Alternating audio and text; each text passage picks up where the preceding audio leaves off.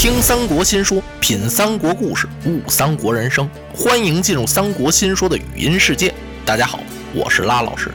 全新体验式三国产品《三国神秘史》已经正式上线，欢迎大家关注微信公众号“三国新说”了解详情。不一样的三国故事，不一样的三国神秘史。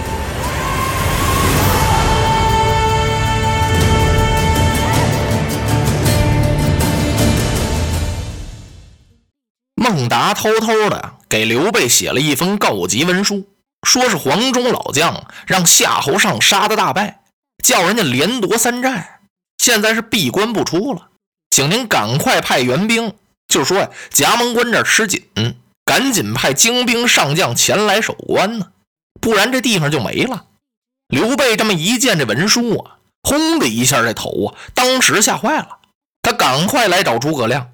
军师啊，您看这怎么办呢？这个黄忠老将叫人给杀败了。诸葛亮看了看这封文书，往桌子上一放：“主公，您不必着急，老将黄忠并没有输给夏侯尚，他这用的是骄兵之计啊。呃，那也不行，怎么？最好您能派点人马去。骄兵之计也好，不管什么也好，这地方可要紧呐。一旦出点事儿，这关不就没了吗？诸葛亮看刘备这么着急，那好吧，派一哨人马去，派了三千军校。刘备啊，打发刘封前去接应葭萌关。刘封这一来，老黄忠就知道了，让孟达呀就把刘封接进关中。孟达一见刘封啊，哎，小将军您来的正好啊。嘿，主公和军师怎么能把老黄忠给派来呢？我跟霍俊已经说过了，黄忠老将虽然勇猛，但他到了岁数了。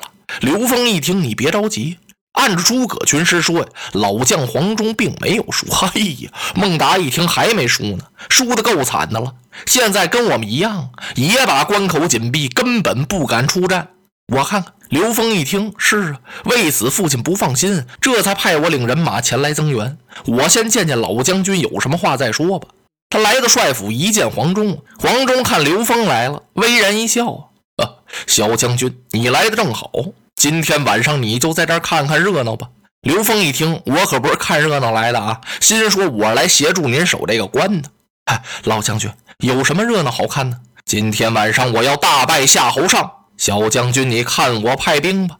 说完了，老黄忠当即传令，让孟达准备好车辆，干嘛呀？你就准备拉粮食，就是曹营那边有什么你就往咱们关里拉什么。让霍峻守住关口，不用动。刘封干什么呀？你呀，爱在城楼上也好，在外边山头上也好，你就看热闹。哟，刘封一听，我这差事倒是不赖，我到这儿来看热闹来了。老将军，这是怎么回事？葫芦里卖的是什么药啊？刘封也不敢再细问了，老将军都安排好了，传令军校养精蓄锐，定更后出战。天到定更以后，两扇城门大开了，黄忠领着五千人马，一声炮响，杀奔了曹营。呼的一下，像河开了口子一样，这蜀军就冲到了曹营里边来了。当时把曹营里边那些军校给杀了一个蒙登转向。那夏侯尚和韩浩。穿着睡衣就上了马了，哎呦，这可怜相，盔甲都没来得及穿呢，马鞍子也没备上，怎么回事呢？他一点准备都没有啊！哎呦，最近这夏侯尚可狂了，自从连夺三寨败了黄忠之后，他自己也不知道自己有多大能耐了。哎呦，那嘴这么一撇，目空一切。张合不断的提醒他。说夏侯将军，您可别大意。那老黄忠是智勇双全，他一连让咱们夺了三寨，是不是他使的什么计策？夏侯尚听到这儿，狠狠地瞪了张合一眼：“你跟我这瞎说什么呀？我还没训斥你呢！你那么大的一员上将，要让关羽、张飞、赵云把你杀败了，还有情可原。就这么个老朽才黄忠，把你杀了败出一百多里地去啊！你给魏王丢了多大的脸呢？”现在我把黄忠打败了，打得他闭门不出，你还说他用的什么计策？他哪来的计策呀？你别在这跟我啰嗦了。夏侯尚根本就听不进去，所以呀是吃饱了就睡。他倒挺放心，他也万没想到黄忠给他来了个迅雷不及掩耳啊！这张手雷咔嚓一下子把夏侯尚给打懵了。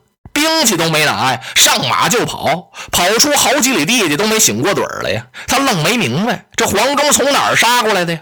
他这么勇猛吗？才明白呀，老将黄忠一鼓作气，不是失了三寨吗？哎，一个没少，又全夺回来了。丢寨子的时候啊，那寨子是空的，这回夺过来寨子可全成了实的了。哎呦，辎重粮台，刀矛器械无数啊！老黄忠心想：凭什么给你寨子呀？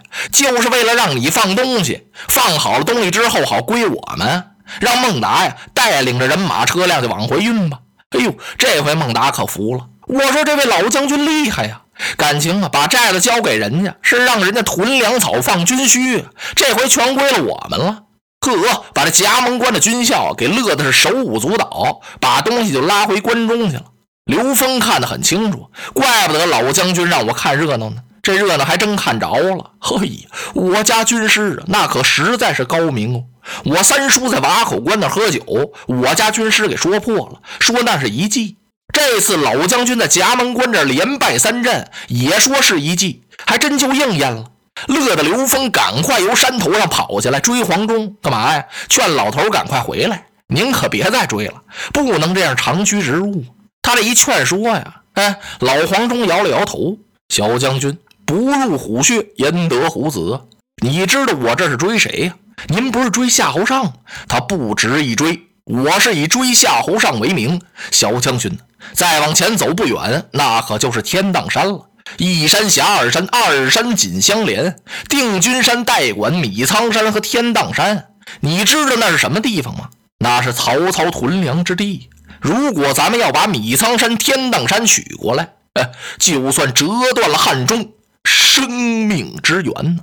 你瞧人家这老头你光看六十九了，真是人越老经验越丰富。黄忠还没跟刘封全说呢，我想夺屯粮之所呀，还想打开定军山，生擒夏侯渊。老头这雄心壮志都冲了九霄了。那刘峰也不放心呢。嘿呀，老将军，您取他的屯粮之地可倒是好，不过这恐怕太危险吧。万无一失，小将军呢，你就随我来吧。既然主公不放心派你来了，你就要看他一个究竟。感情老将黄忠啊，跟老严严都把这扣做好了，他谁也没告诉老黄忠啊，让老将严严带领了三千人马早就走了。上哪儿去了？那哪能说呀？古代也讲军事机密，这种行动不能随便公布，跟谁都讲不行。所以啊，老黄忠，就一个劲儿的往前杀，真把夏侯尚赶的是上天无路，入地无门了，快成漏网之鱼了。张合呀，忽然想起个事情来，他告诉夏侯尚：“我说夏侯将军，咱不能就这么跑啊。”那你说该怎么办呢？咱别往前跑了，再跑这不快跑天荡山去了吗？那是咱们汉中屯粮之地呀，这个地方要让黄忠得了去，那可就不得了了。咱们领着人马往那儿跑，这不找事儿吗？这不是夏侯尚这么一听，你知道什么呀？不往那儿跑，往哪儿跑啊？天荡山现在有我家兄长在那儿镇守啊。谁呀？夏侯德呀。你知道天荡山和米仓山都归谁管吗？那都归我家叔叔夏侯渊呢。此地。屯有重兵，我们不上那儿去，我们上哪儿借兵去？借了兵马之后，好斩黄忠啊！张合听到这一皱眉呀，我说夏侯将军，这黄忠在后边苦追不舍，他是不是要夺咱的天荡山呢？那可就不好办了。哎呀，夏侯尚一听，你算说对了，我还盼着他来呢。老儿黄忠要是来了，哎，那他是飞蛾投火，你就跟我走吧。一直跑上了天荡山来见夏侯德。夏侯德这么一听，你来的太好了，我这儿屯扎着十万人马，黄忠不来，他还多活几日。他要来了，我正好取他的首级送往南郑，交与曹洪将军，咱好勤功受赏。话还没说完呢，探视马来报，黄忠在山前讨战。呀呵，来了！夏侯德赶忙抄起支令箭来，谁讨令去战黄忠？呃，且慢！张合也拦住了。夏侯将军，我们不能打呀！怎见得不能打呢？嘿呀，天荡山这个地方太重要了，天荡与米仓都是我汉中屯粮之地。如果此地有失，那咱们汉中就失守了，这就完了，生命之源全在这儿。现在依我说，咱们是只能守。不能攻！夏侯尚、夏侯德一听，噌的一下，把眉毛都立起来了，连眼珠子都瞪了个滴溜圆，全火了。好你张合呀，你怎么光提这手啊？就因为这一手，瓦口关你守住了吗？就因为这一手啊，你在夹门关前让人家黄忠给杀了什么样？你还提着手呢？哎呀，那该守也得守。张合看事儿那比这两位稳当多了，看得也远呢。人家不愧是个将才。这俩一对虾米海啊，这虾米海是怎么回事？就是那小虾米啊，嘣的一下子掉大海里了，也找不着边，也找不着沿，在里边随着这水一逛荡，他也不知道怎么回事了。夏侯两兄弟呀，是俩少爷。那张合说这些话呀，他们根本听不进去。你要再跟我啰嗦，我就把你推出辕门斩首。你看看，他总以为这张合呀吃着他们家的饭呢，当着他们家的将军，所以这俩这么气势，就不搭理张合了。张合也不能再说什么了，让人家连挖苦带损的，这何苦啊？反正这城破厉害，我告诉你们俩人了。夏侯德举着令箭问：“谁上山前去捉黄忠？”韩浩过来了，请您把这支令箭给我吧，我给我家兄长报仇。黄忠虽勇，我深知其人。他在长沙，我跟他在一块待过，他怎么回事我清楚。我自有破他之计。他也不知道有什么计，他忘了他穿着衬衣让人追出这么老远来了，领着三千人马杀下山来了。这仗啊打得怪有意思，怎么有意思呢？张合不是在这边劝着夏侯兄弟吗？说别打，以守为上。天荡山这地方太重要了。黄忠那边也有人劝，谁呀？刘封一再在老将军耳边那嘀咕：“我说老将军，咱不能这么追了。常言说得好，是穷寇莫追。您看这人马都疲劳了，这么打怎么能行呢？”老黄忠啊，不听刘封解劝，哈哈，小将军，你不必担心。我不是跟你说了吗？不入虎穴，焉得虎子？